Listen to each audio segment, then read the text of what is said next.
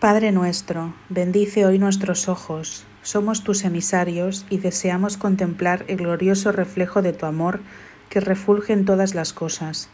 Vivimos y nos movemos únicamente en ti. No estamos separados de tu vida eterna. La muerte no existe, pues la muerte no es tu voluntad. Y moramos allí donde tú nos ubicaste, en la vida que compartimos contigo y con toda cosa viviente, para ser como tú y parte de ti para siempre aceptamos tus pensamientos como nuestros y nuestra voluntad es una con la tuya eternamente. Amén.